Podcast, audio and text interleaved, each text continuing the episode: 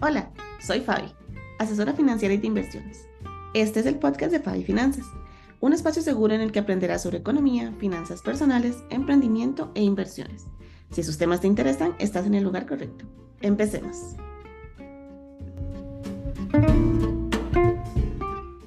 Decidí hacer el primer episodio de carácter económico sobre las tasas de interés y el papel que tienen en la economía, porque sus efectos se sienten directamente tanto en las finanzas personales y en los emprendimientos como en las inversiones. Y en las tres se ven sus efectos de una manera muy particular. Así que me puse la tarea de resumirles las principales maneras en las que las tasas de interés te podrían afectar en cualquiera de esas realidades. Puede que estés viendo los efectos en varias, así que te guío un poco sobre el tema para que tengas una noción básica de cómo te afecta. Primero lo primero, ¿qué son las tasas de interés? En el lenguaje más simple, las tasas de interés son el precio del dinero. La definición que aplica a cualquier escenario en términos financieros es que la tasa de interés es un porcentaje de una operación monetaria que se realiza, ya sea un crédito, ahorro o inversión. Es un porcentaje que se traduce en un monto de dinero, mediante el cual se paga por el uso del dinero en la actividad que sea que lo estés utilizando. Por ejemplo, el monto de dinero que te dan en el banco por ahorrar o la cantidad de dinero de la cuota de tu casa que se va al pago de intereses. Como me imagino que has visto alguna vez, las tasas de interés se suelen representar con un porcentaje, que se expresa de manera anual, semestral o mensual. La más común es la anual. Entonces, una inversión te puede estar pagando un 9% anual, un crédito puede cobrarte una tasa de un 18% anual o una tarjeta de crédito un 35% anual. Si lo relacionamos, por ejemplo, con nuestra cuenta bancaria, es el porcentaje que nos paga el banco por tener nuestro dinero guardado ahí. En el caso del ahorro, es la cantidad de dinero que te da el banco cuando mantienes el dinero un cierto tiempo con ellos. Por ejemplo, un ahorro programado en un certificado de depósito a plazo o CDP. En el caso de los créditos personales o de negocios, es desde el lado de la persona o deudor la cantidad que tiene que devolverle extra al banco por prestarle el dinero. Para el banco sería su ganancia por prestarte a ti el dinero. En el caso de las inversiones, es el porcentaje por medio del cual va a crecer el capital o lo que esperas que se devuelva o ganes a la hora de realizar una inversión determinada. Existen dos tipos principales de tasas de interés que debes saber diferenciar y que se explican desde el punto de vista de la entidad financiera. Está la tasa de interés activa. Es el precio o el porcentaje que se cobra eh, o que cobra, perdón, una institución financiera por el dinero que presta. La tasa de interés pasiva es el precio que una institución financiera tiene que pagar por el dinero que recibe en calidad de préstamo o depósito de sus clientes. Por ejemplo, lo que paga el banco por el dinero que nosotros tenemos ahorrado en nuestra cuenta corriente. La tasa, además, se puede aplicar, digamos, de dos maneras principales. La primera sería la tasa de interés fija, se aplica el mismo porcentaje durante todo el periodo de pago de un préstamo o de una inversión.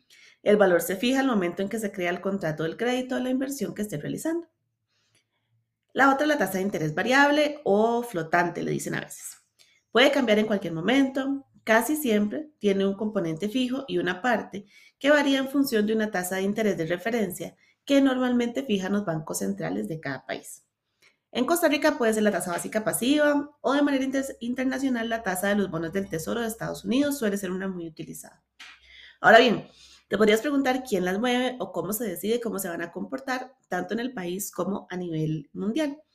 Hay una tasa de interés fijada por el Banco Central de cada país para préstamos a los otros bancos o para los préstamos entre los bancos. Esa tasa de interés es uno de los instrumentos de política económica del país y se utiliza para poder modificar el comportamiento de los agentes económicos, empresas, personas, dependiendo de si se necesita fomentar o más bien contener el crecimiento económico de un país. Si la economía es muy grande, por ejemplo la de Estados Unidos, los movimientos de las tasas de interés de ese país impactan directamente las decisiones de los bancos centrales de sus socios comerciales o países eh, dependientes, como nosotros en Costa Rica. Y muchas veces hay que replicar esas acciones que hacen los bancos centrales de los países grandes como Estados Unidos en la política económica del país. Te un ejemplo. En el momento en el que grabamos este episodio, la economía mundial atraviesa una etapa de alta inflación. Para los que no lo tienen claro, la inflación es una subida generalizada y sostenida de los precios en una economía. Entonces, la tasa de interés entra a jugar un papel muy importante como herramienta de política económica. Cuando las autoridades monetarias, llámese Banco Central de cada país, deciden subir las tasas de interés, que es justamente lo que está pasando hoy en día, están afectando directamente dos variables clave, el consumo y el ahorro, ambas pensadas con el objetivo de que las personas disminuyan el gasto y aumenten el ahorro, lo que a su vez se ve reflejado en una disminución en la demanda por bienes y servicios, porque no tenemos tanto dinero para gastar. Y por la relación que tiene la demanda y el precio, cuando la demanda baja, también se impactan directamente los precios a la baja. Es una respuesta normal por parte de la oferta. Básicamente toca bajar los precios porque ya no los están demandando tanto, entonces para hacerlos atractivos y que la gente quiera comprar, bajan los precios y eso eventualmente se traduce en la esperada disminución de la inflación. En otro episodio vamos a hablar sobre la inflación y sus repercusiones para que puedan tener claro por qué es que se busca mantenerla estable y baja. No quiero abrumarlos con demasiada información o con muchos temas diferentes. Así que centrémonos en las tasas de interés. Los efectos de las subidas en las tasas de interés para afectar el consumo pueden verse por medio de los créditos de las personas. Por ejemplo, cuando el crédito tiene una tasa variable, entonces van a tener que pagar más por sus créditos, lo que hace que tengan menos dinero para gastar en bienes y servicios. Si la tasa sube, la cuota por pagar también sube, entonces nos queda menos dinero dentro de nuestro presupuesto, asumiendo un, ingreso fijo para gastar en bienes y servicios. En cambio, si una persona no tiene créditos, entonces buscan disminuir el consumo por medio del ahorro o la inversión, incentivándolos, ofreciendo tasas de interés altas para los CDPs, los ahorros automáticos, los fondos de inversión, los bonos, etc. Eso hace que las personas prefieran ahorrar o invertir versus consumir logrando también ese efecto de disminución de la demanda de bienes y servicios y por ende la baja en la inflación. Como ven, eso toma tiempo, no es un, proceso progresivo, no se puede hacer de hoy a mañana, no se puede hacer de pronto con subidas muy bruscas de tasas. Conforme se van logrando los efectos esperados con una subida progresiva de tasas, las tasas posteriormente se van a ir modificando nuevamente a niveles en los que se pueda mantener la inflación controlada de acuerdo con las metas de cada país. Entonces es usual que estén subiendo y bajando las tasas. Ahorita estamos en un escenario en el que están subiendo mucho por las razones que les comentaba, pero también podríamos estar en un escenario en el que bajan y ahorita vamos a comentar un poco sobre eso. En las finanzas personales es importante tomar en cuenta que las tasas de interés son algo que no puedes controlar directamente. Lo que sí puedes controlar es cuánto ahorras o inviertes y cuánto tomas prestado. Trata de tener un equilibrio entre los tres para minimizar las tasas de interés que te cuestan más, que son las de créditos y tarjetas, y maximizar las que puedes tener ganancia con ellas, por ejemplo, las de ahorros e inversiones. A la hora de tomar un crédito, trata de que la tasa sea fija en la medida de lo posible. Y si la tasa es variable, haz un ejemplo de cómo se comportaría la cuota si las tasas suben un punto porcentual, dos puntos porcentuales o hasta tres puntos porcentuales. Es decir, que pase de 9 a 10, de 9 a 11 o de 9 a 12, por ejemplo. Con ese ejercicio puedes darte una idea de si vas a poder hacerle frente a tu crédito aún con una subida grande de tasas, si tu presupuesto te lo permite. Y lo más importante, revisa la historia para ver el comportamiento normal o usual de las tasas de interés, para que puedas ver si la tasa de interés que te están ofreciendo ahorita es muy alta o muy baja versus un periodo, digamos, de estabilidad económica. Justamente eso pasó en la pandemia. Teníamos el escenario contrario. Las autoridades monetarias buscaban fomentar el consumo o permitir a los agentes económicos tener mayor capacidad de ingresos y entonces disminuyeron las tasas de interés, muchas hasta casi 0%.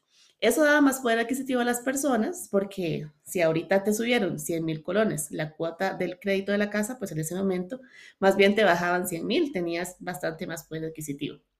Eso fomentaba el gasto y creaba demanda.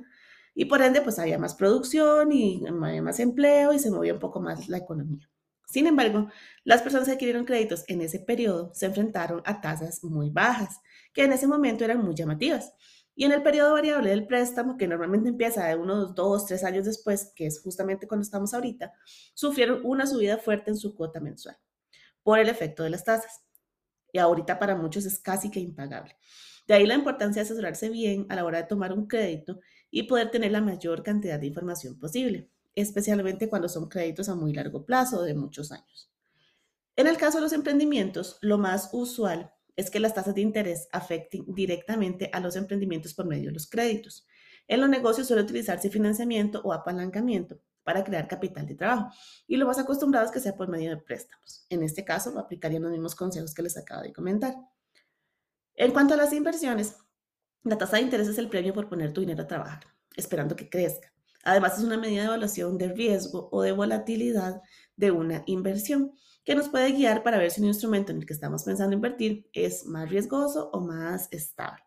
La relación normalmente se da de esta manera. Un instrumento muy seguro paga tasas de interés bajas porque tu dinero está prácticamente garantizado, pero uno que sea más riesgoso debe pagar tasas más altas para que sea atractivo, ya que no se garantiza su recuperación. Por eso, entre más alta sea la tasa, hay mayores volatilidades y casi siempre mayor riesgo. En el caso de que la inversión sea exitosa, pues también vas a tener mayor ganancia, como premio a apostar por un instrumento menos seguro. Recuerda que una tasa mayor a un 11-12% en instrumentos seguros con volatilidades normales es de revisar, ya que no es usual que en un mercado moderado o conservador se presenten tasas de interés de esas magnitudes. Tómalo como una señal de alerta para revisar mejor las opciones o pensar en diversificar. Si te gusta el riesgo y tienes claro que te parece una buena opción invertir en algo más riesgoso que pague tasas más altas, adelante. Sin embargo, no te recomiendo que todo tu dinero esté invertido ahí. Te insto a diversificar. Además, en las inversiones es importantísimo tomar en cuenta el plazo en el que se va a invertir.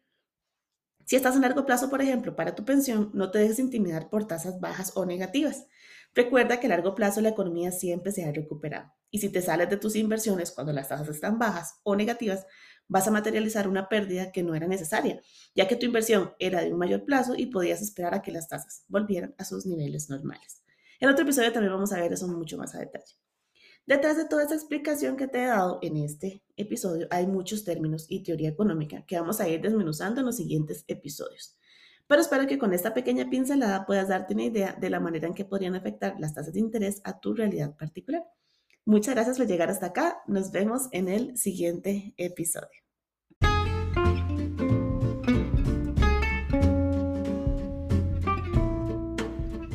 Hemos llegado al final de este episodio. Gracias por quedarte hasta acá y regalarme tu valioso tiempo. Si quieres aprender más, que nos veamos en una sesión personalizada de finanzas o de inversiones, visita mi perfil de Instagram, arroba fabi-finanzas. No olvides suscribirte en tu plataforma de podcast favorita y así no te perderás ningún episodio. Siéntete libre de compartir si crees que a alguien le puede ser de provecho esta información. Nos vemos en el siguiente episodio.